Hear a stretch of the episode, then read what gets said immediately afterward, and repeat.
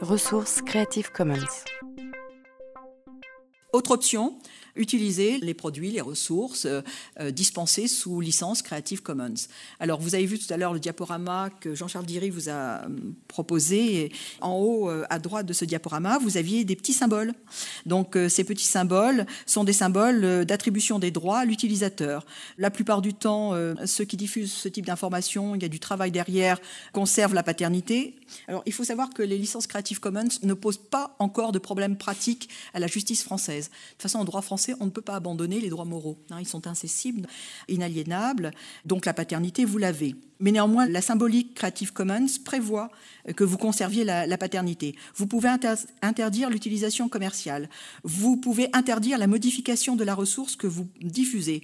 Euh, vous pouvez, et c'est peut-être là que ça pourrait à terme poser problème, organiser le partage, euh, soit euh, la plupart du temps, les, personnes qui diffusent sous Creative Commons organisent le partage dans les mêmes conditions celui qui reprend et qui modifie la ressource autorise dans les mêmes conditions qu'il l'a obtenue, cette ressource.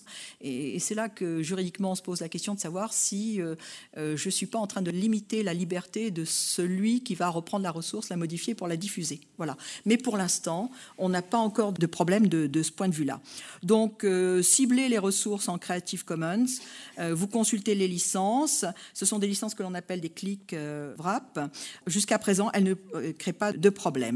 Alors, l'idée euh, que j'aimerais bien mettre en, avant, euh, c'est qu'il faut être très vigilant à, ce niveau-là quand on utilise des, ressources.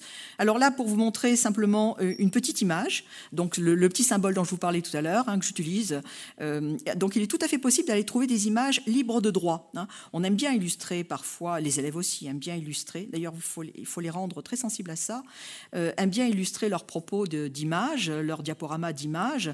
Voilà, alors, moteur de recherche, un autre, hein, Bing, je vous l'ai dit tout à l'heure pour quelle raison je l'avais euh, intégré dans la liste des moteurs de, recherche. Vous avez la possibilité de sélectionner quand vous cherchez une image selon la licence. Donc vous cherchez une image selon la licence.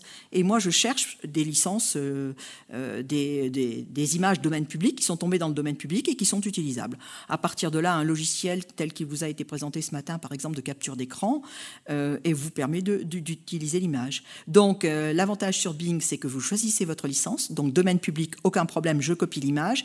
Et vous avez un tout petit peu plus bas ici les termes de la licence euh, que vous avez sélectionnée et on vous dit ce que sont vos droits.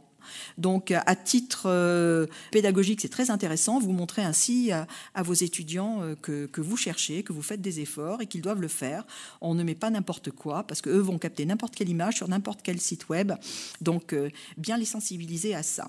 Vous avez un document qui se trouve sur le site EcoGest, que tout le monde connaît, je pense, de l'Académie de, Lyon, et qui est un document écrit euh, entièrement, cette fois-ci rédigé entièrement, euh, de quatre pages, et qui traite euh, des droits d'auteur et des droits de l'enseignant face aux droits d'auteur. Donc je vous invite à le consulter, il est toujours, j'ai vérifié encore, accessible.